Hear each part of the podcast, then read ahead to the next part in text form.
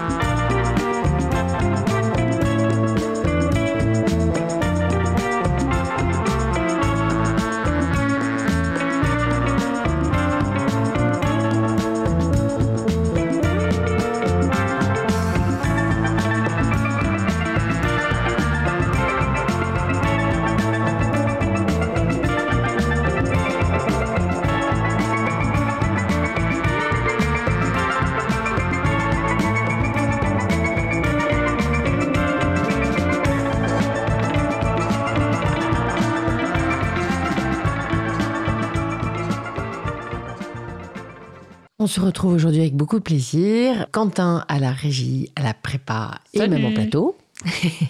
Bastien, Bonjour. Gaëtan, Salut. j'avais réalisé Colline Bonjour. et Victoria qui est dans le bus et qui arrive. Voilà. Bonjour à tous. On est le deuxième jour de l'été et euh, bah, c'est la saison. On va parler baccaro- bac- bac- bac- baccalauréat. Je- Excuse-moi, je suis fatiguée, j'ai eu une dure semaine. Baccalauréat avec Gaëtan. Et oui, chaque année, le bac. Chaque année, c'est la même chose. Les conseils de révision, les conseils pour éviter le stress. Le bac, c'est ce marronnier infernal. Encore une année, une pétition. Parce que les sujets du bac français étaient cette fois trop difficiles. Bien sûr, cela n'a aucune chance d'aboutir, mais c'est quelque chose que j'ai l'impression de voir tous les ans.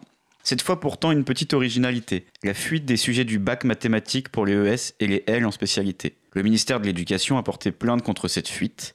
Il faut savoir que le ou les personnes à l'origine risquent jusqu'à 3 ans de prison et 9000 euros d'amende.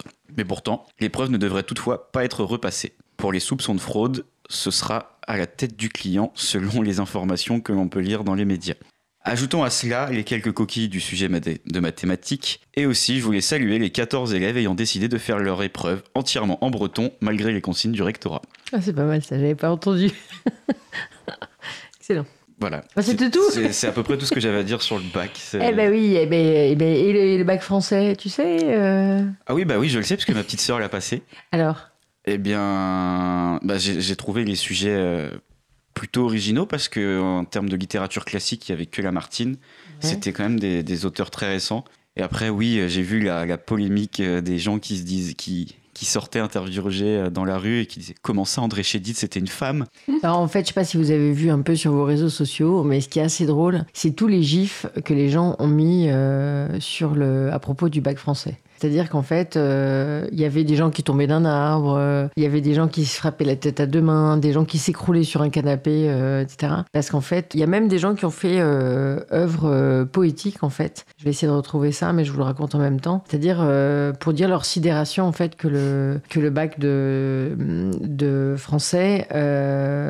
Enfin, dans, dans les quatre auteurs, il y avait effectivement Yves Bonnefoy et André Chédid, qui sont plutôt des auteurs contemporains. Ils sont morts tous les deux. Et puis Anna de Noailles et Lamartine. Euh, mais sur euh, André Chédid, c'est vrai qu'elle est peu connue. Alors, j'ai une petite question pour vous. Est-ce que vous connaissiez André Chédid? Non. Non plus. Non plus. Non. Mais Alors je- on connaît, on connaît son petit-fils. Ah, c'est catastrophique de dire ça Non, mais tu la connaissais de nom ou pas? Euh, non, pas du tout. Pas du tout, ni ses textes. Non plus. D'accord. Et pourtant, euh, trois ans de prépa littéraire. Bah ouais, c'est ça. Et en fait, euh, c'est pourtant une des poétesses françaises les plus euh, connues.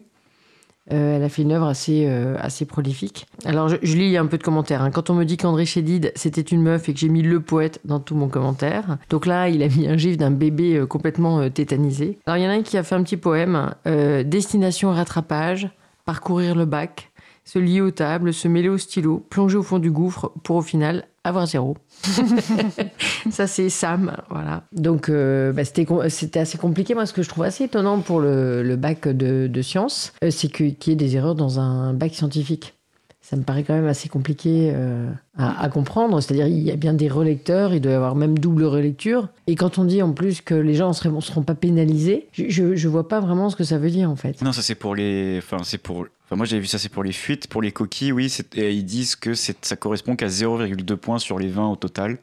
Donc c'est pas, c'est pas très grave. Oui, mais quand même, enfin, tu vois, c'est. Euh, ah oui, mais c'est. Je, vois pas trop l'idée de dire, euh, c'est aberrant qu'il y ait des erreurs dans un, dans un devoir de mathématiques au bac, quoi. Ouais, je sais pas, je, trouve ça. Euh, je, je, relis aussi l'article. Alors, c'est un article de, de l'AFP. Donc, il assure bien donc, que les élèves seront pas pénalisés. Alors, la matrice, ils ont dit que c'était une matrice d'adjacence, alors que c'était une matrice de transition, qu'il fallait se référer à l'annexe 1 alors qu'en fait, il fallait se référer à l'annexe 2. Enfin, il était écrit que les quatre questions de l'exercice étaient indépendantes, euh, alors qu'en fait, il y avait cinq questions.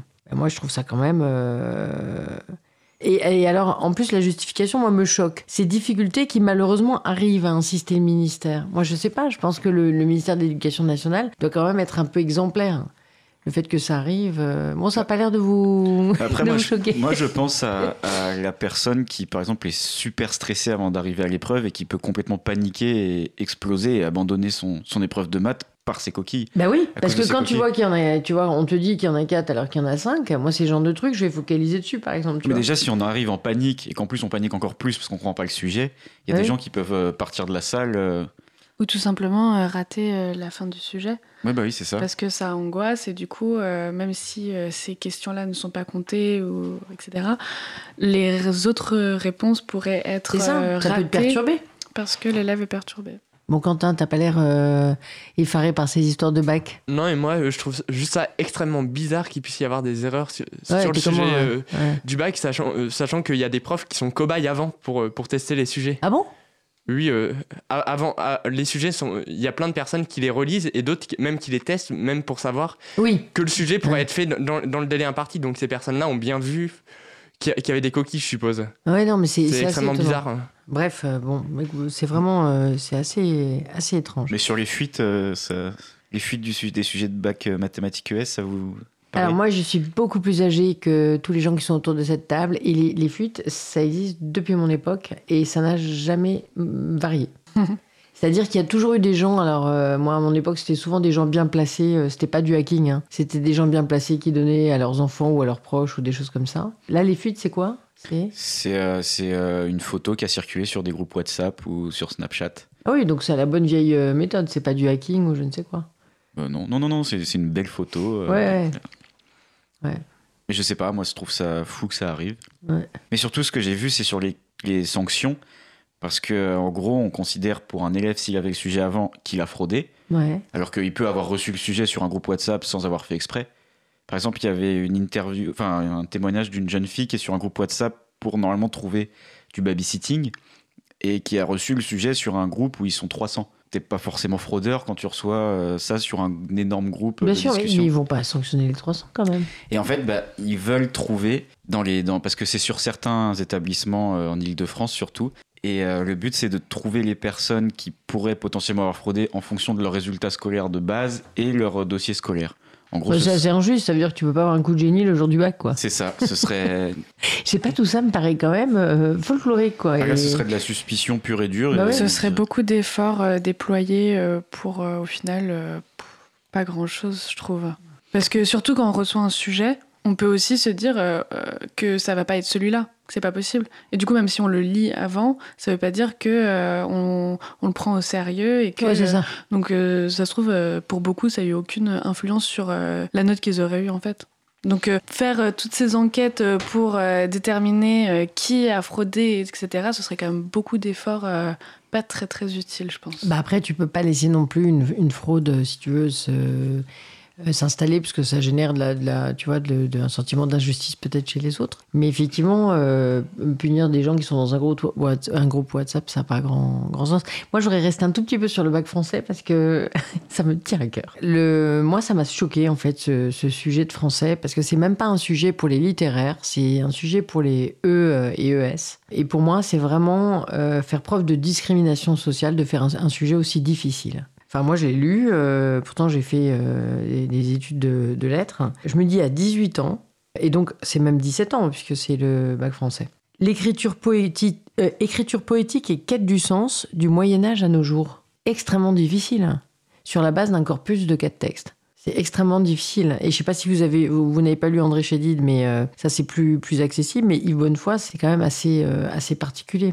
Et c'est un sujet de, de, de, cagne, c'est un sujet de, de fac. Euh, Moi, je suis assez, je suis d'accord euh, avec toi. Euh, après, j'ai pas vu les, les, programmes, mais c'est sûr que quand c'est. Généralement, surtout en S, les matières littéraires sont vraiment mises de côté, et même par les élèves, pour qui axent surtout leur révision sur les matières scientifiques, forcément. C'est vrai que je trouve que le sujet est quand même très complexe et pas très intuitif, parce que c'est vrai que la poésie, c'est pas est beaucoup moins lu euh, aujourd'hui.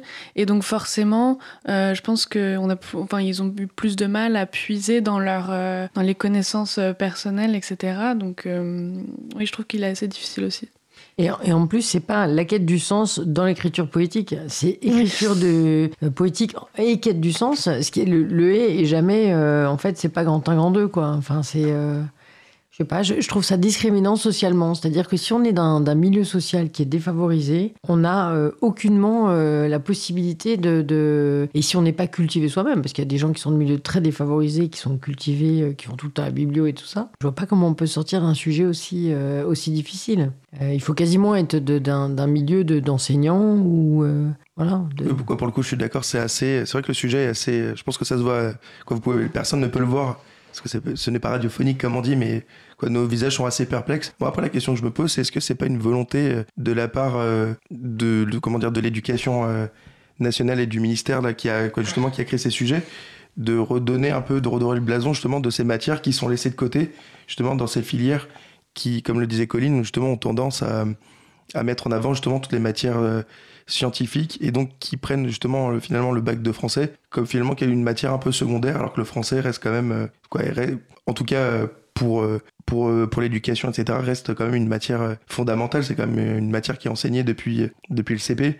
C'est possible, si tu veux, mais autant moi, je, je, c'est vrai qu'il est ça, très complexe, je suis entièrement d'accord. Tu vois, je, trouverais ça très louable. Moi, tout ce qui est, si tu veux, les discussions sur le, sur le maintien du grec, du, du latin, de l'allemand, etc., ça, je trouve ça très, très bien, parce que ça permet justement à des gens qui sont pas de classe socialisée, puis même aux autres, parce qu'en fait, qui va faire du latin et du grec si c'est pas dans le cadre de l'école Ça, je trouve ça très pertinent en revanche, euh, pour un sujet de bac, hein, qui est donc euh, quelque chose d'extrêmement massif, puis euh, bah, qui détermine un peu, pas, qui détermine pas forcément la suite, puisqu'il me semble que les orientations, elles se font. à la fin de la seconde Elles se font. Non, non c'est en terminale qu'on choisit parcours, sur Parcoursup. Parcoursup, ah c'est avant, le, avant les résultats du bac, oui, non? Oui, c'est avant, oui. oui, parce que c'est là où il y a les fameuses listes d'attente avec justement les premiers vœux qui sont formulés. Déjà, j'ai toujours trouvé ça assez bizarre en fait, qu'on se fonde pas euh, sur les résultats du bac aussi pour l'orientation. Ah oui, parce que comme après les résultats sont début juillet, comme les inscriptions euh, de certaines écoles en fait se font avant, c'est aussi pour permettre euh, aux écoles en fait de bah, justement de remplir leur liste et d'avoir. Moi, je trouve ça un peu mieux quand même parce que euh, on peut pas jouer son avenir sur le premier examen, gros examen qu'on fait de notre vie. Il y a le brevet quand même, Goline. Oui, certes. Est-ce que tu as eu un bon brevet? J'ai eu un bon brevet, mais j'ai eu un très mauvais, euh, un mauvais bac de français. Ah bon? Je tiens à Bonjour Victoria. et je tiens à, rassurer peut-être euh, des personnes qui nous écoutent et qui auraient passé le bac de français et qui ont peur euh, d'avoir euh, raté. Moi, j'ai passé un, mauvais bac de français et j'ai quand même eu mon bac haut la main, donc courage. Alors, qu'est-ce qui t'est arrivé? Curiosité. Et eh ben, premier gros examen, je pense. C'est premier gros. T'as stressé? Ouais, je pense. Et que ce soit l'oral ou l'écrit, ah les deux catastrophiques. Bastien? Bac français non, moi, euh, le bac de français, j'ai eu 17, donc ça, je m'en suis plutôt oh bien sorti. Mais, attends, mais là, tu dis qu'une note, peut-être que l'autre est moins bonne. Il y a deux notes. Oral non, à l'oral, j'ai eu 17 et à l'écrit, je crois que j'ai eu, il me semble que j'ai eu 15 ou 16. Non, justement, oh, dis donc. je suis tombé sur un bon sujet. En plus, mon examinatrice était très sympa. Oui, c'est hyper modeste. non, non, non, parce qu'en fait, juste avant, elle était tombée sur un candidat en fait qui avait pas travaillé son texte, donc elle a été, en fait, elle a été désespérée et quand. Et, de joie, elle. Et en fait, quand moi, évidemment, je suis tombé sur un sujet que j'avais, je crois que c'est le premier sujet que étudié dans l'année. Donc c'était vraiment un sujet qui m'a marqué. Et sur le texte, euh, quand elle m'a interrogé, en fait, euh, du coup, on a discuté longtemps parce qu'en plus, j'ai été voir la pièce d'une adaptation de Daniel Mesguich. Enfin, bon, il y a eu tout un truc. Euh, c'était sur Don Juan, donc c'était en plus un classique assez, assez connu et populaire. Et du coup, et du coup vraiment, c'était. Comme moi, j'ai vraiment bien vécu autant mon oral que mon écrit. Bon, après, je faisais un bac L, donc c'est normal que je mise aussi sur des matières comme ça dès la première. Ça me paraît logique. Mais non, non, pour le coup, je l'ai plutôt bien vécu, euh, même si c'est vrai que le, ce côté, euh, ce côté voilà, d'être euh, seul face à une table avec toute une procédure, etc. Quoi, c'est très stressant parce qu'on se dit au moindre truc, on a zéro, on a l'impression qu'on met notre vie en jeu. Et voilà, donc c'est vrai qu'il y a des enjeux qui nous dépassent un peu, mais après, pour le coup, on va dire une fois que c'est passé, on se dit moi, c'est. Toi, tu te sentais stressé, avais, avais un, tu sentais l'enjeu. Oui, bah sur le coup, forcément, parce qu'en plus c'est on sait qu'après il, euh, il va y avoir donc la terminale, donc on se dit bah si déjà j'ai des mauvaises notes sur des matières qui me rapportent des points, qui, sachant que je suis dans une euh, section littéraire, si déjà je rate euh, cette matière avec quoi déjà je pars avec des points moins, donc c'est je me dis qu'en terminale, bah voilà, je commence mal l'année, donc là le fait d'avoir aussi des bonnes notes, on se dit bon c'est déjà ça de gagner, maintenant quoi c'est pas joué, mais déjà je pars un peu plus serein et je me dis que bah je, je peux y arriver quoi. Donc ça motive forcément. Moi j'étais très très détendu. Ouais. Surtout euh, avant mon oral, parce que j'avais la chance de le passer le premier jour. Donc c'était le jour de la fête de la musique, donc j'étais plus à prévoir ce que j'allais faire le soir que vraiment stressé pour mon oral. Et l'écrit, bah, je me suis dit, euh, je vais prendre le commentaire, je vais avoir 12. Et j'ai eu 12 au l'oral et l'écrit. Moyen. Ouais, mais bon, ça t'a pas empêché de faire un... d'abord de faire des études de lettres. Après, oui, mais je ne pensais pas du tout m'en intégrer dedans parce que j'étais pas très bon en lettres. Ouais. Non, j'ai jamais été très bon en lettres. D'ailleurs, même euh, en prépa, les lettres, c'était ma matière faible. Ah ouais. Mais on peut s'en sortir. Euh. Ouais, amis auditeurs hein, qui nous écoutaient, c'est pas grave, hein, comme le disait Colline. Victoria, ton bac français? Moi, c'est resté un des grands échecs de ma vie. je m'en suis toujours pas remise, ni de l'écrit ni de l'oral. Pourquoi?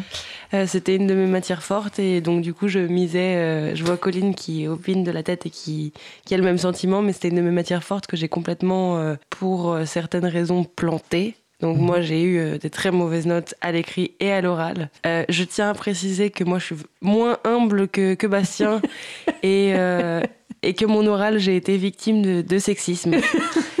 L'examinatrice était une, femme qui n'aimait pas les femmes. Et euh, d'ailleurs, tous les garçons ont eu une, bonne note et toutes les filles ont eu 8. Euh, Madame sexiste, si vous nous entendez, euh, c'est pour vous. Spéciale dédicace de Victoria. C'est une dédicace des années après. Je ne vous ai jamais oublié. Votre visage m'est resté gravé dans ma mémoire de façon intacte. Euh, non, en plus, ce qui, ce qui m'avait permis de, de, de, de, dire ça, c'est aussi que la personne qui est passée avant moi, quand il a eu sa note, il m'avait dit mais c'est n'importe quoi. Enfin, elle lui avait demandé qui était Moïse. Il lui avait répondu que c'était celui qui avait fait sacrifier son fils sur l'autel. donc, euh, donc c'est qui? Qui a fait sacrifier son fils? Abraham. Abraham, mais il c'est, non, et en plus il avait dit sa fille, il avait fait sacrifier ah oui, c'est ça, sa fille. Et en plus, c'est surtout qu'il l'a pas fait sacrifier, il l'a pas fait sacrifier au final. Je tiens à le préciser. on lui avait demandé de. C'était donc la preuve. Enfin bon, c'était bon là, donc la preuve que, que voilà, ce n'était pas que dû à moi et euh, Colline, je ne sais plus si on non, n'était pas dans la même classe en première, mais j'ai eu aussi un mauvais professeur de français euh, en première. Je veux tous les. Donc rien n'est de ta faute. Hein. balance ton prof. oui, c'est ça, balance ton prof de, lycée. Quelques non, années si, ma faute, c'était peut-être de. de... Bah, en français, c'était peut-être de ne pas avoir confiance en moi. Oui. Euh, et d'avoir pris le commentaire de texte alors que j'étais, mais euh, vraiment nul dans l'exercice, il faut bien le dire. Commentaire, c'est vachement dur, hein, finalement. bah, en fait, c'est une façon de, de réfléchir. Je ne sais pas si, si, vous pensez la même chose, mais pour moi, c'est un truc où il faut être, euh, faut être relativement organisé. Faut être construit. Euh, faut, faut, être plus construit que pour les autres sujets, peut-être comme la disserte ou euh, l'écriture d'invention pour faire le commentaire de texte. Et c'était pas mon cas, donc du coup, voilà, j'ai planté mon écrit. Écriture d'invention ou disserte ou commentaire? Moi, j'ai pris l'écriture, l'écriture invention. Gaëtan? Moi, j'ai pris le commentaire. On m'a dit le commentaire, c'est assure une échelle entre 8 et 12. la disserte et l'écriture d'invention, ça aussi entre 14, enfin entre 18 et 4. Alors, oui. Euh, prends pas de risque. Ah, t'as, pris, t'as joué la sécurité. Mais en revanche, je trouve ça hyper bizarre en fait de dire, euh, de, de, dire aux élèves qu'on aurait entre ça et ça, parce qu'en fait, on, on me l'a également répété toute l'année euh, qu'il fallait prendre le commentaire de texte, que c'était un truc qui était, enfin, j'arrête pas de plus sécure, que c'était plus sécure, que, c'était entre les deux, quoi. Euh, que c'était entre les deux et qu'en fait euh, c'était comment rester un peu dans la normalité. Je trouve ça en fait hyper dur parce qu'il y a des gens qui sont juste moins talentueux en ça et qui auraient pu avoir des excellentes notes en écriture d'invention ou en dissertation et que ça nous a euh, complètement bridé, qu'on nous dise c'est un énorme risque à prendre que de prendre euh, autre chose que le commentaire de texte. Mais c'est marrant, je crois que ça a été dit à tout le monde parce que moi c'était la même. On disait l'écriture invention en gros c'est pour euh, ceux qui n'ont pas travaillé et qui tentent le tout pour le tout. Oui. justement ah parce que comme c'est une invention, ils se disent bon allez, j'essaye un peu et perdu pour perdu. ça a payé. Après le commentaire c'est oui c'est quoi c'est facile mais c'est à la limite vous voulez jouer la sécurité et la dissert c'était vraiment pour ceux qui visaient la mention. Nous c'était en gros voilà ce qu'on nous avait expliqué. Mais c'est vraiment ça a été partout ça. Quentin moi, moi j'ai survécu et je sais même plus ce que j'ai pris tellement, tellement que c'était pas ma priorité au bac, le bac de français. très bien, très bien. Euh, Victoria, puisque tu arrives en retard, tu as une punition. Que penses-tu du sujet écriture poétique et quête de sens du Moyen Âge à nos jours? Bac français euh, cette année, première SES. E Est-ce que tu peux répéter s'il te plaît? Alors, écriture poétique et quête du sens du Moyen Âge à nos jours. Ah, ah oui, c'est le fameux, euh, enfin c'est la, fameuse André Chédid dont il a été dit que beaucoup d'élèves avaient découvert avec beaucoup de dépit en sortant du bac que c'était une femme. Est-ce que tu la connaissais? Je ne la connaissais pas. Bon, alors c'est du 0 sur 5 là euh, aujourd'hui. Bon, les amis, on va passer à d'autres sujets. Je crois. Et c'était quoi du coup la question? Parce que est-ce que je euh, bah, trouve ça bien? Non, est-ce que, tu trouves ça facile, jouable, écriture poétique et quête du sens Est-ce que tu connais Yves Bonnefoy? Mm. Non. Si c'est pour m'afficher devant tout le monde et non, que parce que tout le monde, personne euh, et confirmer que je ne méritais pas d'avoir une bonne note au bac de français il y a 10 ans. c'est juste parce qu'on trouvait ça extrêmement difficile et discriminant euh, socialement et les même corrections, hein, ça se trouve, euh, mais il y aura des compensations. Est-ce qu'il y a besoin de connaître aussi les, les auteurs pour avoir une bonne note Moi, je pense bah, pas. Le, le, fait de les connaître, si tu veux, euh, antérieurement, je pense quand même que ça t'aide un tout petit peu, si tu veux, parce que tu es familier quand même de leur langue. On peut se euh, référer à d'autres œuvres qu'ils ont pu faire aussi. C'est surtout que le, la, thématique. c'est très euh, pointu. la, thématique est hyper dure. La thématique a l'air hyper dure parce que du Moyen-Âge à nos jours. On dirait un sujet d'agrég. Hein. Moi, je trouve ça hyper dur. Sauf que de, toute façon, les, les, sujets du bac sont notés de manière extrêmement sympathique par les jurys. Ah oui? Ouais, par exemple, il y a énormément de profs qui disent que, le sujet du bac, ils le notent facilement deux points de plus que, que ce qu'ils notent euh, tout au long de l'année. Non, mais ça, c'est de toute façon, c'est normal. Hein. C'est euh, nous, on avait, euh, en plus, on était dans une école avec Colline où, quand ils arrivaient dans l'école, on leur disait vous enlevez 5 points à tout le monde, donc forcément, on avait 10 points de plus au bac. Mais donc ça faisait 12. C'est ça, voilà. Au final, ça faisait 12. Euh, non, mais c'est quand même. En fait, quand la thématique est compliquée, c'est dur de se mettre aussi dedans parce qu'il y a des gens qui, qui, paniquent et qui se disent Mais je n'y connais rien. Et en fait, le problème, c'est que même s'ils notent plus facilement, euh, bah, c'est plus large, bah, c'est quand même difficile quand on n'a rien compris au sujet, quoi. Mais du coup, par contre, je comprends pas que les, les, les lycéens qui ont fait du coup une pétition pour demander euh, ah oui, j'ai vu par rapport à cette épreuve Chaque année, il y, a, y a une pétition sur, les, sur un sujet du bac de toute façon. Ah, les gens tentent. Hein. Alors, alors que les gens savent très bien que de toute façon, plus de 80% auront le bac au, bout du compte. Ouais, mais je pense que si, si, les gens ont fait ça, moi, ça m'a un peu touché. Je me suis dit qu'ils ont eu l'impression d'être victimes d'une injustice.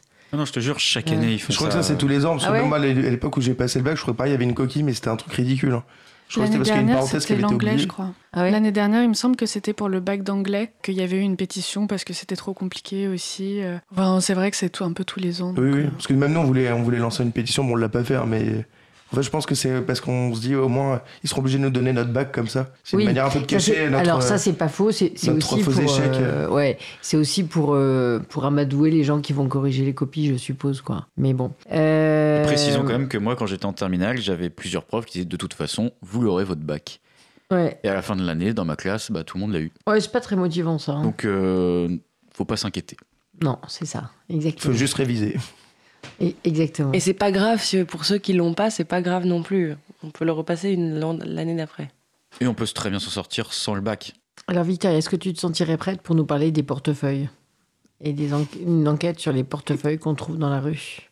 Bah, je m'attendais pas du tout à en parler maintenant, euh, mais oui, je peux en parler. Euh, bah vas-y. Euh, C'est une expérience qui a été réalisée, mais du coup, je ne sais plus par qui parce que j'ai pas eu le temps de retrouver euh, l'article qui m'avait permis. Plus si tu veux. Non, mais je peux, je peux en parler. mais en fait, il n'y a pas un problème de, de, connexion Wi-Fi en ce moment-là. Bon, attends, on, va alors. Il n'y a pas de problème de connexion Wi-Fi. mais on peut peut-être faire une pause musicale avant. Euh, ouais. attends, juste un truc, c'est que j'aimerais bien juste qu'on fasse un, un, point sur Hong Kong avant la pause musicale, parce que je l'introduirai en plus, euh, voilà. Et donc Gaëtan se, se propose très gentiment. Donc après la suspension du projet de loi d'extradition des Hongkongais vers la Chine, les tensions ne redescendent pas dans la ville chinoise. Après un million de manifestants le 9 juin, ce sont 2 millions de personnes qui se sont rassemblées le 16. Hier, les manifestants ont exigé la démission de la chef du gouvernement, désormais vêtue de noir, couleur du mouvement.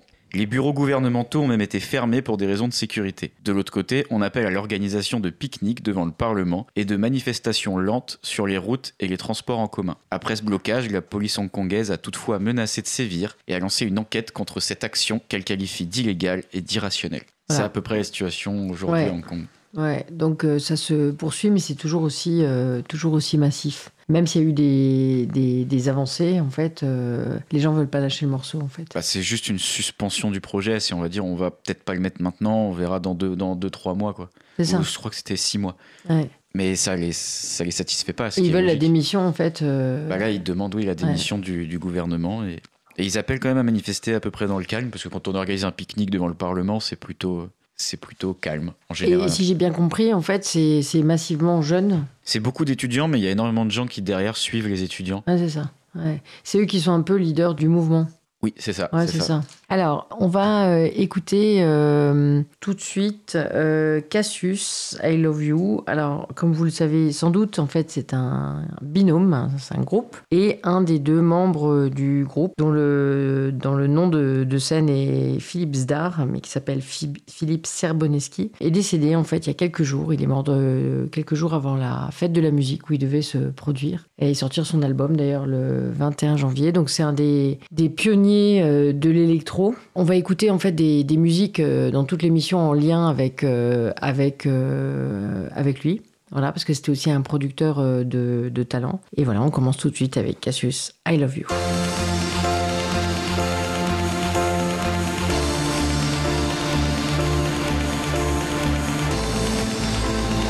Cause commune, cause-commune.fm 93.1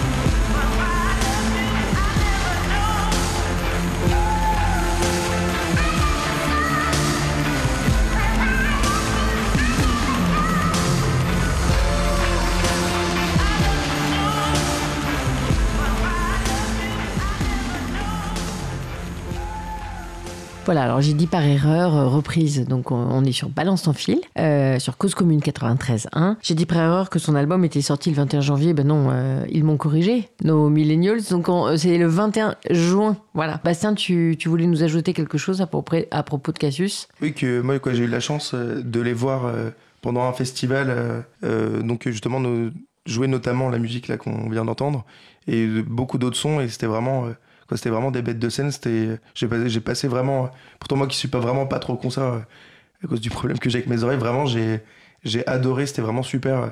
Les, gens étaient vraiment dans l'ambiance, ils, se donnaient à fond. C'était vraiment un, super, un super duo et c'est vraiment bah, regrettable qu'il soit arrivé c'était ce malencontreux accident parce que c'était vraiment top. J'ai vraiment, ça m'a vraiment marqué ce, petit ce concert, ce festival, ouais. ouais. Puis là, ils allaient remonter sur euh, sur scène. Ils étaient hyper heureux de le faire. Et du coup, je rends hommage à l'émission d'Augustin Trapenard, que je trouve pas toujours super bon. Euh, mais là, il les recevait en fait le 10 juin dans Boomerang. Et euh, bah, j'ai rarement une émission m'a mis autant en joie. Je me souviens exactement de l'endroit où j'étais quand je l'ai entendu. c'était ensoleillé. C'était dans une petite rue à Montmartre. D'ailleurs, il, il, il, habite à Montmartre en fait. Enfin, il habitait dans le 18e. Euh, Philippe Zdar. Et euh, je, me disais, mais qui sont ces deux gars euh, que je connaissais pas séparément Parce que moi, je connaissais Cassius, mais pas les, noms de l'un et de l'autre. Et ils avaient une telle amitié l'un pour l'autre. En fait, ils se sont rencontrés très jeunes et ils ont fait de la musique. Ils ont eu une espèce de coup de foudre amical. J'incite tout le monde à écouter le, podcast de l'émission de, Boomerang sur Inter du 10 juin. Parce que c'était une émission extrêmement joyeuse et extrêmement intéressante d'un point de vue musical. Ils expliquaient comment on peut être pionnier d'électro et puis continuer ensuite à travailler, faire de la production par ailleurs, etc. Et, euh, et aussi comment se fait une rencontre, non, seulement une rencontre amicale, mais aussi une rencontre euh, musicale. Voilà. Puis l'analogique, le numérique, euh, comment ça fonctionne. voilà, c'était vraiment d'un point de vue artistique, c'était une très belle émission et d'un point de vue humain, c'était des choses comme on, en entend assez peu en fait. voilà. Donc, bah, on va lui rendre hommage pendant pendant toute l'émission. On va être, on va parler d'écologie maintenant. Euh, et si tu veux bien, Colline, tu vas nous parler de vaches à hublot. Même si le, les, termes ne semblent pas du tout aller euh, de pair. Les termes ne sont pas censés aller de pair et pourtant, euh, dans une vidéo publiée le 20 juin, l'association de défense des animaux L214 a publié une vidéo présenté par l'animateur euh, Nagui, qui est connu pour être euh, végétarien. Et euh, cette vidéo montre des images d'une ferme, une ferme expérimentale Saint-Symphorien, dans la Sarthe, dans laquelle on peut voir des vaches qui ont un hublot, littéralement un petit hublot, qui donne sur leur ventre. En fait, on leur a, on a creuser, disons, un petit trou dans leur ventre qui mène euh, donc euh, à, l'un de leurs quatre estomacs pour que euh, les fermiers, les soigneurs puissent accéder directement à leur, à leur estomac. Donc c'est une opération qui est bien sûr invasive, qui est très douloureuse pour les animaux, même si les chercheurs sur l'expérience sur nient ces douleurs, mais on peut imaginer euh, qu'avoir un trou dans, dans le ventre, euh, euh, c'est très douloureux. Alors, ce qui est dit, c'est que cette expérimentation existe depuis euh, quand même euh, plusieurs années, que c'est fait pour euh, améliorer la, qualité de... Enfin, améliorer la production, pour pouvoir mettre les aliments directement dans le ventre, pouvoir les, les retirer, réduire aussi l'usage d'antibiotiques et réduire les émissions de nitrate et de méthane, donc de gaz à effet de serre, qui pourraient être liés à, l'élevage. Donc Sébastien Arsac, qui est cofondateur de l'association L214, euh, dit quand même que cet argument est assez euh, cocasse. Donc c'est euh, non c'est une vidéo qui est, qui est très qui est très choquante. Je vous conseille de pas manger avant de la regarder. ça retourne un peu à l'estomac et ça fait assez peur aussi dans l'orientation que, que prend l'élevage d'animaux aujourd'hui. alors ce qui est bien c'est qu'on a quand même de plus en plus de voix qui incitent à, être plus respectueux envers les animaux, à éviter euh, au maximum cet élevage intensif. Et euh, heureusement que des associations, enfin selon moi, heureusement que des associations comme L214 sont là pour nous mettre au courant de euh, ces pratiques qui semblent inimaginables. Oui, parce que je, rappelle que le, les expériences, normalement, doivent être euh, tout à fait nécessaires pour faire avancer la science ou permettre la recherche, etc. Et pas euh, servir à torturer des animaux. Donc, euh, L214, ils ont pas mal de vidéos à, leurs acti à leur actif, à leur actif, notamment dans des abattoirs pour montrer de, de, voilà, un certain nombre de, d'exactions et de violences qui sont commises à l'encontre des animaux. Et, et voilà, ça, ça, paraît être vraiment une, une bonne chose. Effectivement, extrêmement choquant, mais je pense qu'il ne faut pas hésiter à partager et à s'insurger contre ces, ces pratiques. Hein. C'est à nouveau, c'est c'est l'homme qui est, qui est voilà qui utilise l'animal comme comme objet. et donc voilà, il y, y, a toute une série de gens maintenant qui se lèvent contre ça. Je me demande si le, le parti animaliste, vous avez suivi un peu, vous, vous connaissez un peu le parti animaliste ou pas? Pas du tout. pas du tout? Si, c'est ceux qui, pendant les européennes, avaient euh, avait des affiches où on voyait des aliments en chien, en chat, c'était une affiche Exactement. violette. Oui, oui. Ouais. Ah oui, non, mais à part ça, moi je les connais pas. Eh sinon. ben, sur, le, sur le fond, alors ils ont fait un assez bon score de mémoire, je crois qu'ils ont fait plus de deux, mais en fait, euh, il me semble qu'ils sont sur une globalisation de la question de l'homme et de, et de l'animal. C'est-à-dire qu'il faut plus différencier, on fait partie du, du règne animal, et il faut pas différencier Oui, et opposer euh, l'un à l'autre, voire, voire l'utiliser euh, euh, de façon productiviste et capitaliste et, euh, euh, et intensive, et euh, il faut le, le, le respecter. Alors Oui, je sais pas si c'est vraiment la ligne, mais... C'est euh, c'est- c'est le- ce qu'on appelle l'antispécisme. Ouais. Et euh, il me semble avoir vu euh, dans un, un journal une, une publicité donc du parti animaliste, euh, un espèce de plaidoyer pour une déclaration des droits des animaux, justement, pour que soient reconnus des droits fondamentaux euh, des, euh, des animaux au même titre que euh, les, il y a une déclaration des droits fondamentaux des êtres, des êtres humains. Donc sans, moi, sans, sans partir dans de l'antispécisme, parce que je pense qu'il est quand même bien de garder une différenciation entre l'être humain et, les animaux, c'est bien qu'on essaye de reconnaître des, des droits aux animaux, ou en tout cas qu'il y a une, une façon de traiter les animaux qui doit être euh, respectueuse respectueuse et euh, indolore euh, au maximum. Enfin, quelque chose qui soit plus, euh, disons, je sais Bah, pas si on peut parler. de- Oui, moins Ouais, cruel, voilà. Moins cruel, Moins tout simplement. C'est insensé, Victoria. Enfin, de toute façon, si on voulait euh, vraiment euh, dire qu'on était des animaux, on, on survivrait pas très longtemps euh, en re- revenant à un état beaucoup plus primaire.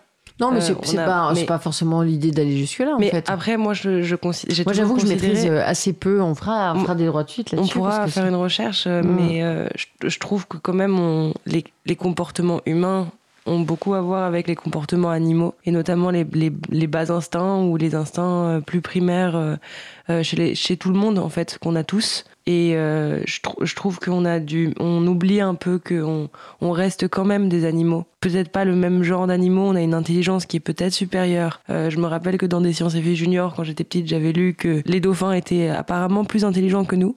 Mais, euh, mais sinon, je pense que on a une, c'est, enfin, ça paraît difficile à croire quand on voit euh, ce que ce qu'ont accompli les humains et, euh, et en même J'ai j'ai vu que les pardon, mais j'ai vu que les dauphins, ils arrivaient à faire du tri sélectif. Donc je sais pas si. ouais, non, mais mettre dans les bonnes- dauphins ont aussi beaucoup d'autres tares dont on parle très peu. hein. c'est vrai que je crois que je crois tu qu'il y es a beaucoup, anti-dauphin, je, je sens. je crois qu'il y a beaucoup de viols chez les Il y a dauphins. beaucoup de viols chez Ah les bon? dauphins, il y a même des agressions sexuelles de dauphins sur des hommes. Donc, euh, Ah bon? Ah oui. Non mais comment vous, vous êtes tous Alors personne connaît André Chédid et tout le monde connaît les les, euh, les travers des dauphins. Moi je moi je dis que franchement les réseaux sociaux ça pose problème quoi.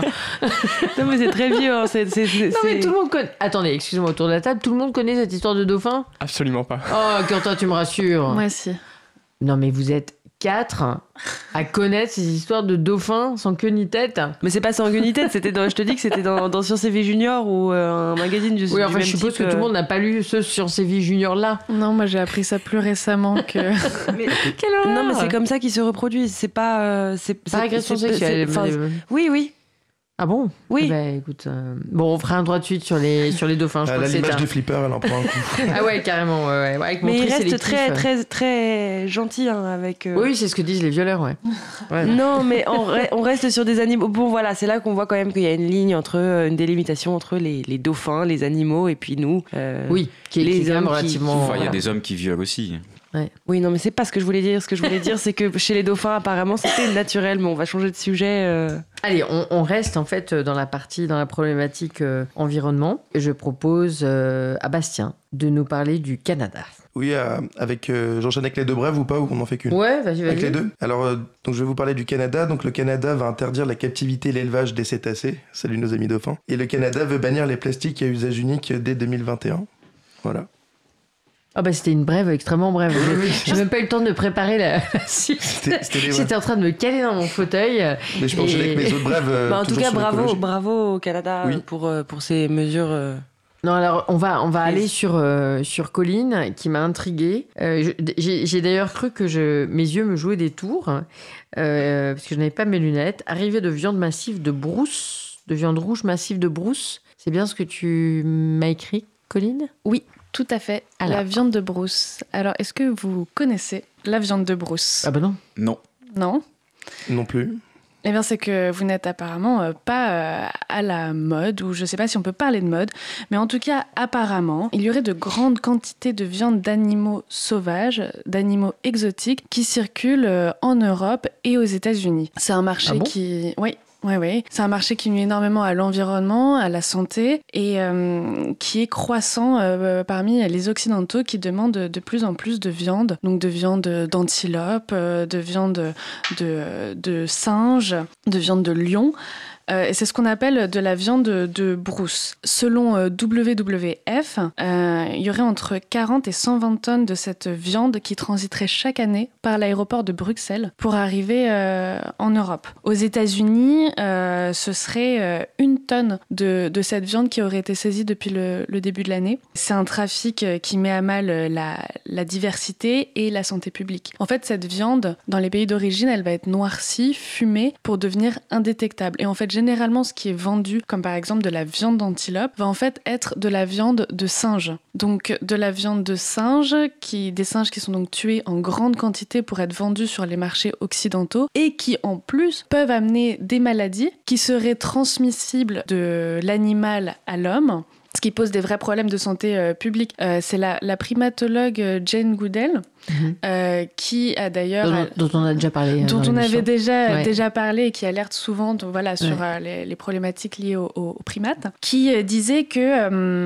il y a une grosse inquiétude actuelle pour les autorités sanitaires, c'est que une maladie transmissible entre humains et animaux soit la prochaine grande pandémie, qui pourrait donc arriver par cette viande de brousse. Les douanes anglaises à ce sujet se sont, se sont d'ailleurs ou veulent investir dans des nouvelles euh, technologies d'analyse ADN pour identifier les marchandises et éviter, euh, éviter justement euh, cette transmission de maladies par la viande de brousse. moi, je suis un peu étonnée parce que, par exemple, tu vois, le, aux États-Unis, il me semble que tu peux pas rentrer comme ça des produits comestibles. Oui, mais du coup, je pense que c'est illégal.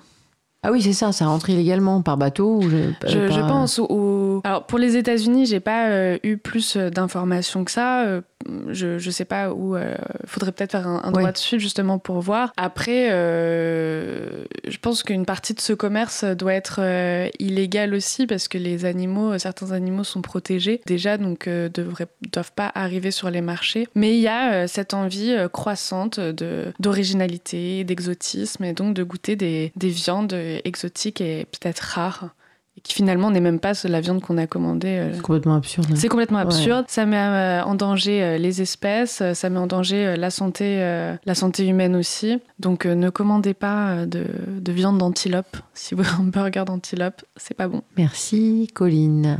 Victoria va nous parler de manchot. De manchot empereur. C'est une, une, brève un peu triste. Euh, c'est la colonie de Daily qui est une des plus euh, grandes colonies du, du monde. C'est 9% de la population euh, entière des manchots empereurs. Et en fait, dû à depuis depuis quelques années, en fait, chaque année, la, la, glace sur laquelle ils élèvent leurs poussins cède euh, ça a commencé euh, après, après 60 ans assez stable, ça, où il n'y avait, avait pas eu de problème et euh, la, cette population a été restée stable. la glace avait rompu dû à la fonte et à des, une météo euh, assez orageuse. Et euh, depuis, depuis, elle ne sait pas vraiment, cet, endroit en particulier ne s'est pas vraiment, avec des, à cause des vents violents, n'a pas réussi à se remettre de. À se solidifier, tu À se solidifier. Mm. Et en fait, chaque année, ils perdent tous leurs poussins parce que les, les bébés sont trop petits, ils n'ont pas encore les plumes pour pouvoir nager, ils meurent général et pour les protéger, donc ils meurent d'hypothermie de façon très massive. c'est pareil pour la colonie d'Adélie qui, qui vit pas très loin et, et en revanche, il y a une colonie, la, la, colonie Dawson-Lampton, qui s'est largement agrandie et c'est potentiellement dû au fait que certains des, manchots des, autres colonies ont rejoint euh, cette colonie-ci parce que les, manchots empereurs ont une, il ne faut pas l'oublier, ont une grande faculté d'adaptation et euh, donc du coup certains ont déjà commencé à migrer vers les autres colonies. Mais voilà, elle a été euh, décimée d'une grande grande partie de sa population. En parlant de, fonte euh, des glaces, je ne sais pas si vous avez vu cette euh, photo prise par euh, l'Institut météorologique danois. Une photo sur laquelle on voit un traîneau tiré par des chiens qui marche sur une banquise qui en fait est recouverte d'une couche d'eau parce que la, neige a fondu et ça a l'air surréel. Les chiens marchent sur une grande étendue d'eau qui est en fait cette banquise dans le Groenland qui, a, qui commence complètement à fondre. je crois qu'il y a 2 cm de niveau d'eau entre 1 et 2 cm. Ouais, c'est ça. Incroyable. on a l'impression que c'est un montage. La photo est belle entre guillemets, mais elle est totalement incroyable et. et euh, Ah, c'est dingue. On dirait qu'il marche sur la mer.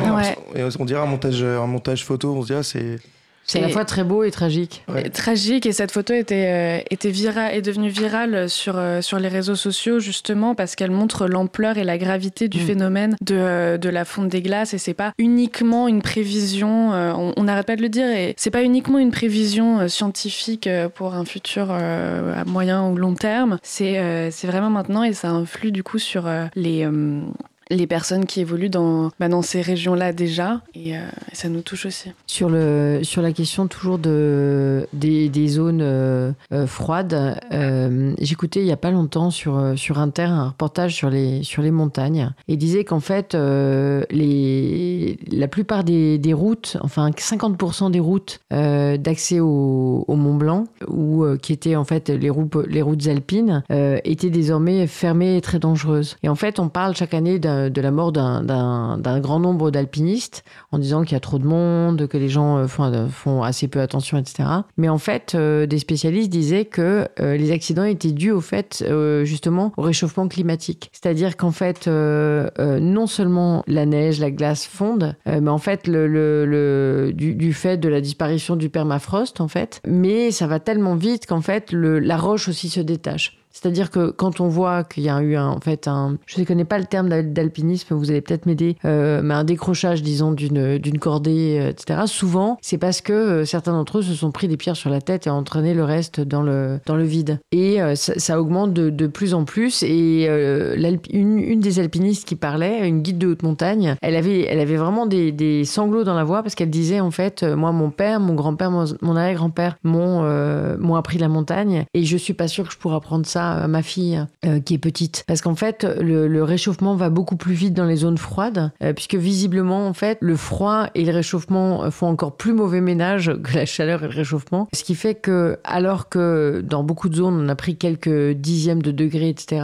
euh, là, en, je crois, en 30 ans de mémoire, il y a eu plus de degrés plus 2,1 degrés. Plus 2,1 degrés, c'est énorme. C'est-à-dire qu'avant, on voyait des sommets enneigés, maintenant, ils ne le sont plus. Euh, voilà, donc c'est absolument euh, dramatique. Voilà, donc à Balance ton fil, on y tient beaucoup, on parle beaucoup de ces sujets. Euh, mais voilà, c'est pour les gens de montagne, par exemple, c'est pas une perspective à moyen terme, comme sur certains sujets. c'est une c'est même pas une perspective à court terme, c'est maintenant. C'est-à-dire qu'ils le vivent tous les jours et ils en sont extrêmement malheureux. Bastien, tu voulais nous parler des forêts du Sri Lanka. Exactement. Sri Lanka va interdire les importations de tronçonneuses et fermer les scieries afin de protéger ses forêts. Oh, non mais qu'est-ce que vous avez aujourd'hui à me faire des brèves? Je, je, je, je, baisse le nez, euh, je réfléchis un tout petit peu et bing, c'est fini. Une merci, merci. C'est une. Alors, alors, les gars, on va faire une nouvelle catégorie, ça s'appelle les très brèves. C'est-à-dire qu'il faut que je sache que j'ai même pas le temps de réfléchir les à la suite. bref. c'est ça, exactement. Euh, un truc qui m'a fait rigoler, qui n'a pas grand-chose à voir, mais euh, Trump eh, vous allez voir le rapport, hein, parce qu'on est dans la partie euh, écologie, animaux, etc. Trump a, euh, vanté sa rencontre avec euh, Charles, dont il était extrêmement fier, etc. Alors c'était il y a un petit moment, mais il s'est trompé en fait. Il a écrit dans son tweet, qui est souvent bourré de fautes dans son, sur son fil Twitter, il a écrit que Charles était le Prince of Wales mais avec un H, ce qui veut dire prince des baleines au lieu de prince de Galles. Et donc, ça a fait vraiment énormément rigolé les réseaux sociaux. voilà, donc, euh, donc voilà, c'est du Trump. Euh, voilà, alors là, c'est rigolo, alors que souvent, euh, ce qui fait absolument tragique, moi j'ai vu sa justification cette nuit ou hier, ou ouais, je crois que c'était cette nuit ou hier, de, de la manière dont il a expliqué qu'il avait décidé de venger en fait euh, la perte d'un drone américain par une attaque et puis que finalement des gens qui étaient des gens très bien lui avaient expliqué qu'il y aurait au bas mot 150 morts et que donc il avait décidé que quand même c'était un peu disproportionné qu'il fallait y renoncer si on en est à ce niveau-là avec la première puissance euh, militaire euh, et nucléaire du monde c'est vraiment absolument effrayant quoi voilà donc je crois que sur sur l'écologie on avait à peu près fait le tour de ce que les uns et les autres avaient préparé. Bastien, tu as encore. Ouais, C'était une chose à dire. Dis-moi. Euh, chiffre, euh, moi qui m'a fait, euh, qui m'a un peu alerté. En 2050, il y aura plus de plastique que de poissons dans l'océan. Je trouve ça mm. absolument triste et horrible et, vraiment ouais, effrayant. Et, et bah, encore une fois, c'est encore un signe qu'on ne prend pas la bonne les bonnes décisions ni la bonne direction. Donc, donc il est peut-être temps de se réveiller. Et, d'autant plus, Bastien, que euh, la plupart des, poissons ont des, du plastique dans l'estomac. C'est-à-dire que quand on mange, euh, j'ai lu quelque part qu'on mangeait l'équivalent d'une carte magnétique. Euh, alors par, alors je sais plus par par par semaine. Par semaine. Alors, en fait, tu sais pourquoi j'ai pas dit semaine? Ça m'a paru tellement énorme et choquant que je. Parce qu'il y, en a même dans, dans, l'eau en bouteille, l'eau en bouteille plastique, mais également ailleurs. Le, plastique est partout, euh, notamment les, les micro-microbilles, qu'on en mange l'équivalent d'une carte par, euh, par semaine. J'ai trouvé ça absolument sidérant. Victoria, tu voulais dire quelque chose? Oui, moi je voulais juste rajouter que j'ai découvert récemment le shampoing euh, sans emballage. Alors raconte-nous. Alors c'est solide, et en fait, euh, au début, je me disais, mais c'est pas. Enfin, il je, y en a, il y en a dans plusieurs magasins. Euh, on peut pas citer de marque malheureusement à l'antenne. Enfin, si t'en cites plusieurs, du coup, mais comme c'est dans plusieurs ai, magasins. J'en ai que deux, donc du coup, je, je pourrais. Ça, ça va. Euh, Naturalia. Ça, passera. Naturalia, Lush. voilà, j'imagine qu'il y en a bien d'autres. Tous les magasins bio doivent en bio, avoir. Bio, c'est bon. Et il y a, y a, plusieurs magasins spécialisés sans déchets aussi, dont je me souviens pas le nom, mais. Et euh, donc du coup, c'est, ça, c'est, un achat qui est assez simple en plus pour ceux qui aiment bien voyager et, qui ont besoin d'avoir des, bouteilles de shampoing, euh, comme ça a été euh, longtemps mon cas. en fait, ça prend beaucoup moins de place. Il n'y a aucun emballage. Moi, j'ai acheté un emballage qui est donc en métal, qui m'a coûté 2 euros, qui est du coup réutilisable. Et en fait, j'étais un peu sceptique sur sur la qualité du shampoing et en me disant ça va, ça va pas du tout mousser. On est tous en train de checker tes cheveux. Hein. bah ils sont ils sont propres, ils sont est-ce qu'ils sont secs Je ne sais pas. Euh, mais en revanche, euh, ça mousse exactement comme un shampoing et c'est assez impressionnant. Et, euh, et celui que j'ai acheté, c'est une utilisation. Enfin, on, nous l'a vendu comme étant utilisable entre 90 et 100, 100 shampoings. Donc c'est beaucoup Pour plus. Combien d'euros? Pour 12 euros à peu près.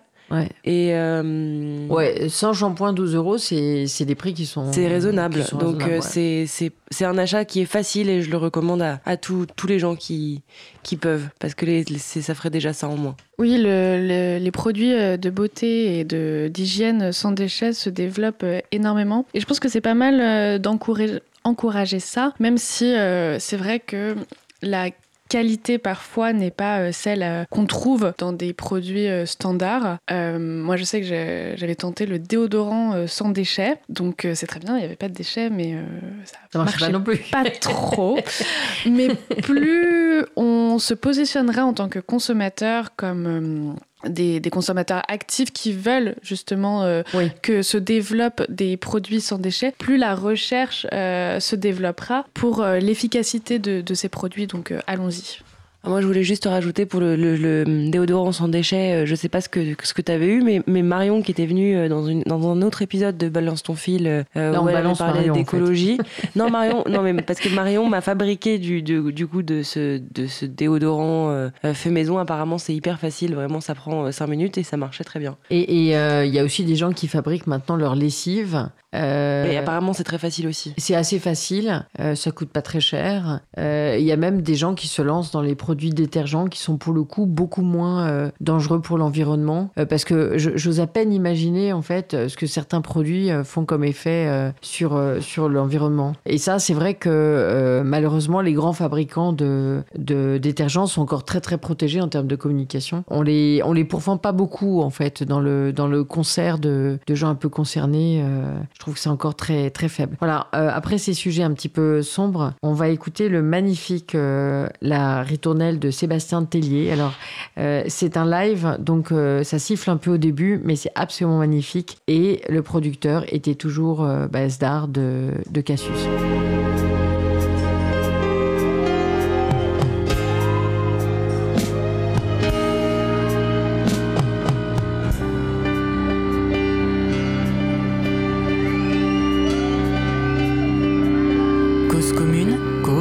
commune.fm De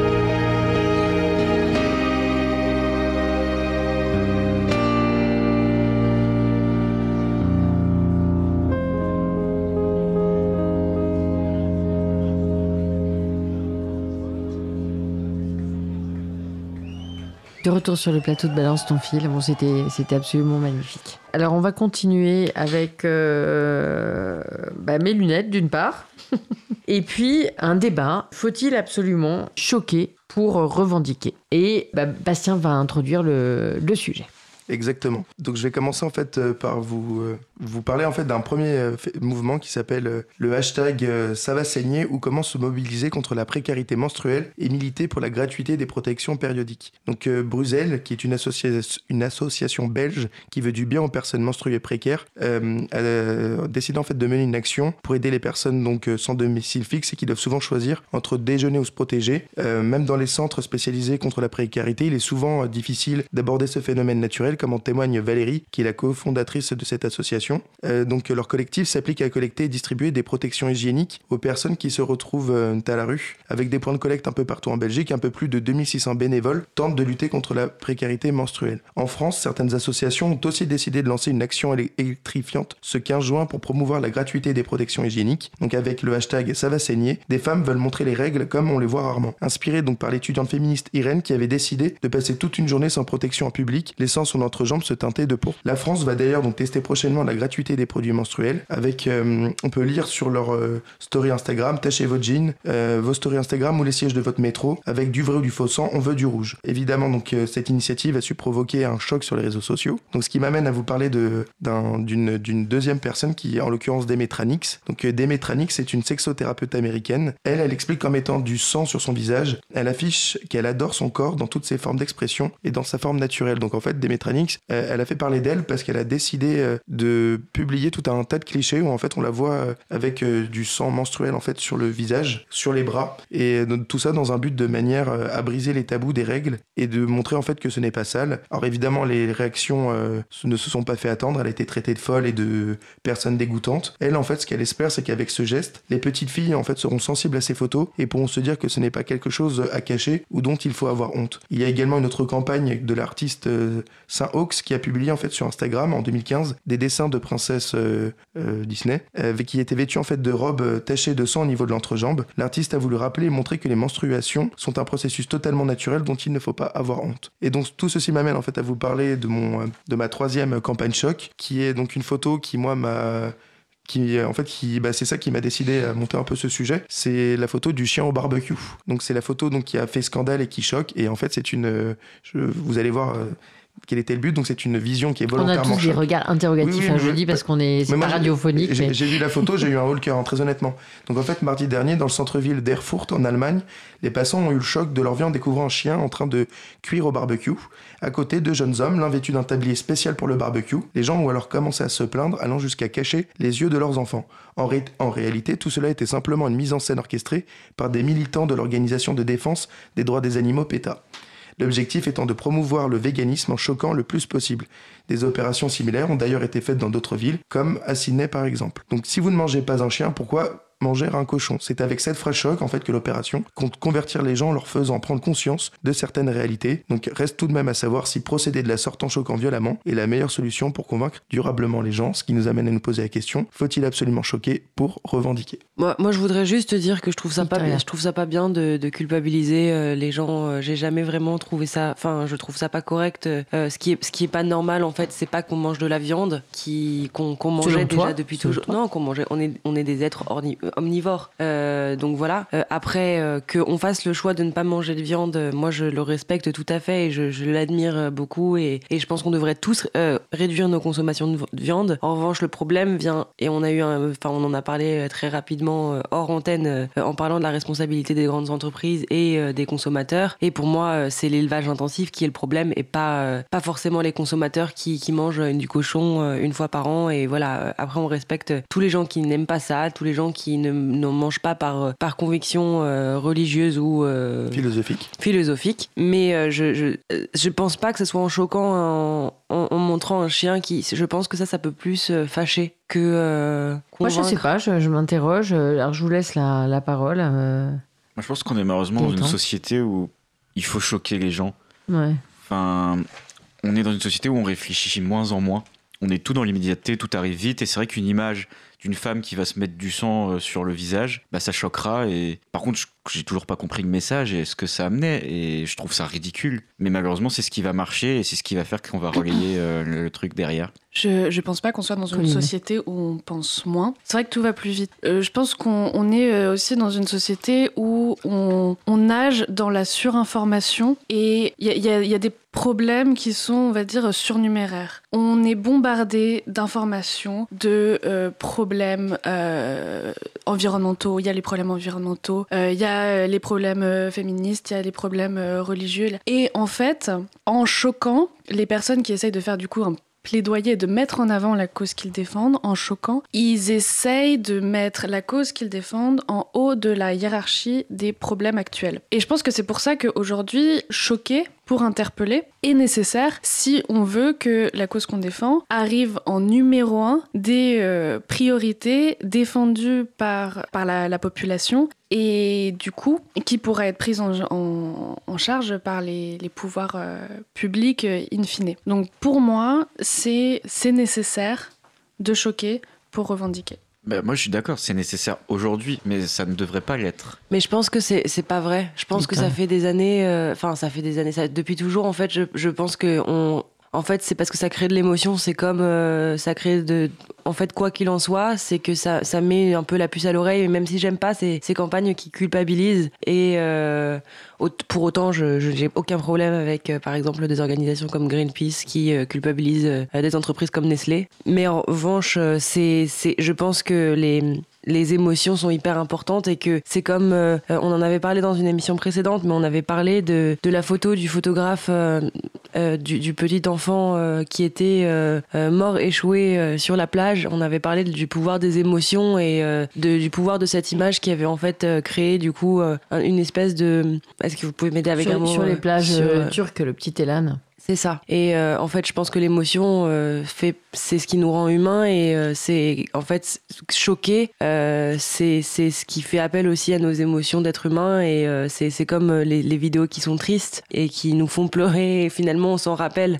C'est que moi, il y a plein de vidéos qui m'ont sur des sujets. Hein, par exemple, je, je, crois que c'était Mathieu Kassovitz qui avait joué dans une vie, enfin qui avait fait, il y avait eu une vidéo sur sur pour pour protester contre, enfin pour pour promouvoir euh, l'idée qu'il faut euh, euh, soutenir les personnes migrantes et pas les, les, rejeter. Et, en fait, il était, il me semble qu'il était dans une maison et en fait tout brûlait autour et il y avait un mur de briques et, et il se retrouvait coincé dedans. Et c'est des images qui mettent parfois des mots sur des mots que les gens n'ont pas forcément eu envie de comprendre avant et ça, ça, crée de l'empathie et parce qu'on peut on arrive à se mettre à la place quand on voit un chien qui grille sur le barbecue qu'on l'aime ou pas ça fait un choc. de... sur, ouais, sur le, le chien d'ailleurs que Bastien nous a, nous a montré, euh, j'incite les auditeurs à regarder les, les vidéos ou les, les, photos sur, euh, sur les réseaux sociaux. Euh, c'est vrai que c'est extrêmement choquant. Je, je, précise juste que c'est un faux chien. Ah, c'est une mise en scène. Bien sûr, bien sûr. Mais ça me paraît pas inintéressant quand même. Parce qu'effectivement, moi je me suis toujours posé la question, là je reviens deux secondes à la viande, mais moi je suis végétarienne, donc le... en, en, réalité je suis péchétarienne puisque je mange du poisson. plastique. Et pas, et pas, et pas flexitarienne, c'est-à-dire ceux qui arrêtent, qui recommencent, etc. Mais ceux qui mangent de la viande que quand elle est de bonne qualité. c'est ça. En fait, ouais. en fait Florence, tu manges que du plastique. Ouais, c'est ça. Je mange que du plastique. Je mange des cartes bleues en fait euh, quatre fois par semaine en fait. Non, mais mais euh, moi j'ai arrêté la viande donc euh, parce que parce que je, je suis sidéré par la violence euh, qu'on impose aux animaux. Ben, moi, je, pense qu'on est, on est à une phase, en fait, une phase qui est presque pré-cataclysmique, mais où euh, le, le, choc est important, en fait. Je pense que moi, ça me, ça me choque pas du tout que euh, des gens, alors c'est souvent des jeunes, hein, des gens de votre génération, mais s'allongent devant Total ou devant d'autres entreprises pour protester contre de la pollution, des choses comme ça. Moi, je pense qu'il y a un moment, et tu parlais de Greenpeace, avec des actions qui sont souvent des actions spectaculaires moi, je crois quand même, euh, j'irai pas jusqu'à, euh, comment s'appelle-t-elle, des Métranix, euh, si tu veux, mais, mais en même temps, c'est de l'ordre de la performance. C'est-à-dire que du choc vient quand même la réflexion, même si tu es obligé de réfléchir et te dire tout ça est un peu écœurant, etc. Si tu veux, le, le, même si moi, ça, ça, ça, provoque chez moi une forme de, de, de, de répulsion, mais après, ça t'oblige à t'interroger pourquoi de la répulsion, etc. etc. Ça, on peut se dire pourquoi de la répulsion euh, L'urine, c'est naturel, on s'en peinture pas, peinture pas le visage non plus. Euh... Oui, ni d'excrément, je veux dire. c'est Ni d'excrément. Mais, mais en revanche, je voulais juste. Il me ah oui, avait... comme, dit, euh, Colline, comme, dit Colline, c'est pas pareil. Il y, y, avait une. Euh, Elle nous expliquera après. Je voulais juste dire qu'il y avait aussi une athlète, il me semble, qui avait, euh, je sais plus dans quelle compétition, je me demande si c'était pas les Jeux Olympiques, mais c'est possible que ce soit une autre, euh, qui avait couru euh, sans protection hygiénique et du coup qui avait eu du qui avait couru avec le sang qu'elle laissait couler et ça c'était pour le coup moi j'avais trouvé que utiliser volontairement et c'est encore une fois le sport est quand même un, véhicule de, de, de messages très importants voilà, c'est. Ouais, d'autant que euh, on en parlait justement avec euh, Karine qui anime l'émission Vivons Sport. Euh, d'autant que la question de des règles, par exemple, pour les sportives, est un sujet qui est assez tabou. Alors les, les, journaux commencent à en parler, y compris l'équipe fait des sujets là-dessus, etc. Mais il y a beaucoup de femmes qui se mettent un peu en péril parce que, notamment les nageuses, mais d'autres aussi, parce qu'en fait elles prennent la pilule en continu à un âge très très jeune en fait. la pilule en continu où voilà elles, elles, euh, euh, bah, suppriment carrément leurs règles euh, pour ne pas être en difficulté au moment de compétition, etc. Et ça, c'est des choses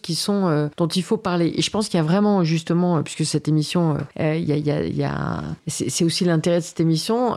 moi, à mon époque, quand on avait votre âge, c'est des sujets dont on parlait jamais. Ça aurait été jugé, mais du plus mauvais goût, quoi. on n'en aurait jamais parlé avec un homme, même pas avec son copain, mais ou alors pour certaines peut-être, mais alors de manière extrêmement limitée, euh, suite à un problème ou un truc comme ça, mais même pas entre filles. Moi, je, je me souviens jamais euh, d'avoir eu une conversation sur le sujet avec, euh, avec mes copines, alors que certaines personnes avec qui je discutais me disaient qu'aujourd'hui, c'est un sujet que les jeunes abordent, y compris en disant, je sais pas, s'asseoir à une table de café en disant, je suis crevé, j'ai mes règles ou des trucs comme ça devant des garçons. Je sais pas si vous confirmez, mais c'est vraiment un changement.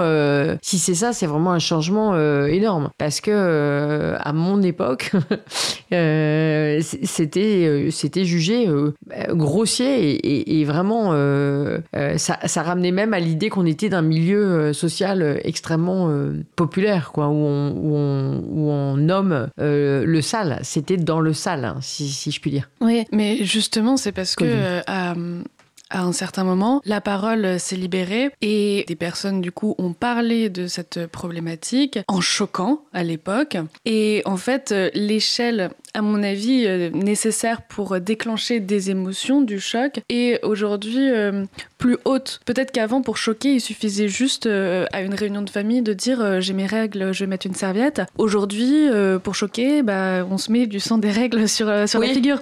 Et en mm. fait, l'échelle de, de, ce qui est nécessaire pour choquer est aujourd'hui beaucoup plus haute. Et c'est pour ça que ça nous paraît peut-être incroyable. Et c'est sûr que pas tout le monde va se mettre du sang menstruel sur, euh, sur la figure. Moi, je trouve que ce soit pas. Enfin, c'est pas. Euh, si, ça, si ça choque, eh ben, c'est que ça engage une réflexion. On va engager une réflexion qu'on a aujourd'hui d'ailleurs, et ça peut être positif. Donc euh, choqué pour revendiquer, moi je suis toujours d'accord. Moi je suis d'accord avec toi, le seul truc euh, contre lequel je suis, c'est euh, dans cette tentative de choquer, en fait, c'est les victimes collatérales, notamment les enfants. Euh, je pense notamment à Demetranix qui disait qu'elle voulait justement sensibiliser les petites filles, justement, qui commencent à aller sur les réseaux, etc. je suis pas sûr qu'elles aient besoin forcément d'avoir accès à des images comme ça, parce que des fois, elles ne sont pas forcément entourées pour pouvoir interpréter, se poser ce questionnement. Euh, autour des mais images. Dans ce cas, si, enfin, elles vont voir une femme avec du rouge sur la figure. Oui, mais parce qu'elles savent lire, donc elles vont voir que euh, je me mets mon sang menstruel machin. C'est-à-dire qu'elle va pas comprendre la portée du truc. Elle va dire ah la dame elle est dégoûtante. Elle se met ça sur le visage. Je ne comprends pas. Elles ont pas forcément cette euh, cette réflexion. enfin, avant quand on n'en parlait pas et que les petites filles n'étaient pas du tout éduquées à ce que c'est que les règles et qu'elles sont les. mais justement, mais c'est-à-dire qu'en fait elles ont une découverte là-dessus de dire ou en fait elles ont elles tombent sur une image choc pour avoir ça. Ou à l'inverse, tu sais comme ceux comme bah comme pour le chien barbecue où bah tu vois il y a des enfants qui passent dans la rue ils voient un chien en train de cuire, ils se disent pas ah c'est l'association PETA qui fait cuire un faux chien pour dire qu'il faut devenir euh, vegan etc. Donc je pense qu'il y a, je suis d'accord qu'il faut des fois taper de faire une opération un peu coup de poing pour arriver à donner de la voix et à se faire entendre. Ça je trouve ça malheureusement on est obligé d'en arriver là. Mais ouais, moi ce qui me gêne un peu plus c'est vraiment euh, que des fois il y a des personnes qui n'aient rien demandé, qui n'aient pas forcément ou la culture ou même l'âge pour comprendre certains messages et qui se retrouvent face à des images chocs, des images violentes et que ça peut traumatiser à long terme. Et des enfants mais pas que. Il y a, je veux dire il y a des âmes plus sensibles que d'autres on n'a pas tous euh, cette, euh, cette réflexion. Il y a des gens qui sont très premier degré, il y a même des adultes qui des fois euh, prennent souvent justement des, même des, justement des infos via, par exemple, via le graphique, qui le prennent au, premier degré ne comprenant pas que c'est l'humour et ça après ça peut avoir une portée quand même assez assez dramatique. Pas tout le temps, heureusement, mais ça peut arriver. Mais si on reste sur le, sur le choc, c'est euh, des, des, comportements qui étaient très utilisés dans les années 70, 60, 70, etc. Mais même dans les années 90, euh, euh, moi je me souviens qu'Act Up avait, avait bah, les gens se mettaient au sol, ça se pergeait de sang, etc. et Act Up a complètement révolutionné la, la, prise en compte des personnes malades du sida. À une époque où les malades du sida ne vivaient pas, c'est-à-dire qu'ils mouraient à tous les coups. C'est-à-dire qu'il y avait une hécatombe qui était, euh, qui était extraordinaire et euh, dont, dont, une partie des gens se fichaient un peu parce que c'était considéré comme une épidémie qui touchait les homosexuels. Oui, Il fallait limite pas les toucher. Parce que ça me rappelle aussi. C'est ça. Euh, c'était vraiment. Vous n'avez pas connu ce truc-là non plus. Ça fait vraiment. ça, fait, ça fait vieux. Mais, c'était ça. Les, les, les, gens, quand quelqu'un connaissait euh, la maladie euh, de quelqu'un d'autre. Euh, moi, j'avais des amis qui étaient pourtant des gens cultivés, qui étaient a priori assez gentils, etc. Et ils avaient une de leurs amies, en fait, au tout début du, sida, ils étaient homosexuels eux-mêmes, qui étaient donc hétérosexuels, mais qui étaient malades du sida. Mais en fait, ils avaient, ils avaient extrêmement peur, y compris du contact des mains, etc. Et en fait, je pense que la prise en compte de cette maladie, en fait, et la, la mise dans l'espace public, en faisant des sittings, en faisant des, etc., elle est nécessaire à un moment ou un autre pour, euh, pour être entendu. Parce qu'après, il y a aussi euh, justement des images chocs positives. Bah, justement, pour, pour, revenir justement à la période euh, justement autour du sida, moi je me souviens, c'est et j'étais petit, je me rappelle l'avoir vu en direct à la télé, c'est l'actrice Clémentine Célarier qui avait embrassé un malade du sida en direct en disant bah voilà vu que t'étais pas t'étais pas né Bastien. Non mais le petit en fait je sais que les images elles étaient beaucoup repassées et j'étais tombé j'étais tombé dessus. Et ça m'a et justement ça a eu c'était très fort hein, l'époque. il y a eu mm. et c'est au début oui c'est mais donc euh, demander à mes parents c'est quoi le sida? Euh, pourquoi est-ce que euh, le monsieur personne voulait le toucher etc et de me dire bah elle est, elle est ah bah je l'aime bien cette actrice parce que bon en plus ça a été très en vogue dans les années 90 de dire mais elle, est super cette femme parce que justement elle dit ah, vous m'avez touché avec votre témoignage et qu'une envie c'est de vous embrasser. Mais alors c'est pas le petit bisou sur la joue moi je me souviens c'est la galoche. c'est la galoche elle roulé une pelle quoi. et voilà et je sais que c'est une image choc mais pour moi c'est une image choc positive. C'est à dire que ça m'a pas traumatisé mais je trouvais vraiment je trouvais que le message était fort. Oui. et de dire bah si elle je pense que ça a eu un impact énorme hein, à mais même pour son image et pas que parce qu'on voit que ça a été spontané on voit que c'est quelqu'un de spontané et qu'elle l'a pas calculé euh. Mais voilà et donc donc à l'inverse il y a quand même des images qui peuvent être euh, quand même positives mais euh, il y en a d'autres à l'inverse qui s'il n'y a pas justement toute l'explication qui va derrière en fait peuvent laisser des séquelles ou ne sont pas forcément bien interprétées et c'est ça que je trouve qui peut être parfois dangereux. Oui, c'est ça. C'est-à-dire que dans le cas du, du, chien, par exemple, effectivement, je trouve ça du faux chien. Je trouve ça euh, assez dur pour les gamins, quoi. Surtout qu'ils quand ils se retrouvent à la cage de cachée, en plus, c'est, on leur coupe finalement, quoi, c'est brutal. On, je suis pas sûr que leurs parents euh, vont dire, bah tiens, on va voir sur le stand, on va en discuter. Je suis pas sûr qu'ils soient dans cette optique. Et puis en plus, ce qui est, ce qui est, ce qui est dur, c'est qu'il y a des parents aussi qui ne, enfin, qui ne connaissent pas euh, d'autres façons de faire que de faire à manger à leurs enfants de la viande et en fait, ont pas forcément l'alternative et vont continuer de faire de la viande. Et le problème, c'est que les enfants risquent de dire, bah moi, je veux plus manger, je veux plus de ça je veux plus de ci, euh, ce qui peut entraîner un truc quand même euh, euh, pas, pas génial, je, trouve. Et puis on rappelle que les, légumes, notamment les légumes bio, qui sont quand même bien meilleurs pour la santé du fait des pesticides, etc., sont quand même souvent assez chers. Et puis c'est pas, on n'est pas, du tout à la, on n'est pas du, on n'en est pas du tout à une, à des prix modestes. En dehors des chers, de chers, j'aimerais bien voir une, une campagne contre les avocats qui assèchent complètement des régions du monde. Donc, euh, qui consomment énormément les, les, avocats, les légumes, ouais. Et je tiens à dire aussi euh, que je tiens à dire que le, le végétarianisme c'est pas pour tout le monde. Et il faut faire attention. Moi j'ai essayé. Et, euh, et euh, je suis super carencée. Ouais. et, euh, ou alors, il faut faire très très attention, mais euh, pour certaines constitutions qui ont moins tendance à assimiler peut-être les mm. nutriments, bah, ça peut être un petit peu dangereux. Mm. Donc, faire attention. Moi, j'ai beaucoup réduit du coup la viande, mais j'en mange toujours parce que sinon, bah, je suis super carencée. Ouais, c'est-à-dire que quand on mange pas, il faut manger d'autres choses. Il faut être un tout petit peu attentif à son alimentation. En quantité impressionnante. Et comme n'importe quel régime, même les régimes minceurs, etc., tous les régimes ne vont pas à tout le monde. Donc c'est bien de vouloir faire attention, etc. Mais encore une fois, on est rien ne vaut quoi finalement d'aller voir un nutritionniste ou un médecin, savoir si tel ou tel régime est adapté euh, au corps et, euh, et, aux besoins nutritionnels de notre corps. Exactement. Et ça sert à rien de se bourrer d'épinards, hein, c'est pas le mieux quoi. Il vaut mieux manger des lentilles, euh, des fruits secs. Ça ne donne pas les bras de Popeye. non mais Popeye, ça c'est un peu resté. En fait, c'est assez mensonger.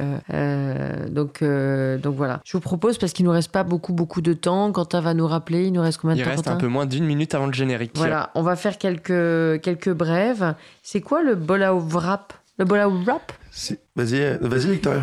non, c'est une euh, nouvelle, euh, c'est la nouvelle arme euh, aux États-Unis. C'est une nouvelle arme non létale en fait. C'est un bola wrap qui vient de bah, bola les boules, qui, les boules au, bout d'un lasso et le wrap qui fait d'entourer en fait et et le but, en fait, c'est de pouvoir euh, immobiliser quelqu'un, en fait, sans, bah, sans le tuer ni le blesser. Et donc, c'est vraiment euh, la nouvelle, euh, le, comment dire, la nouvelle arme qui est mise en avant, en fait, pour pallier bah, au, au, taser, au LBD, etc. Et donc, là, c'est en développement. Mais apparemment, les résultats sont plutôt prometteurs. Bon, bah, très bien.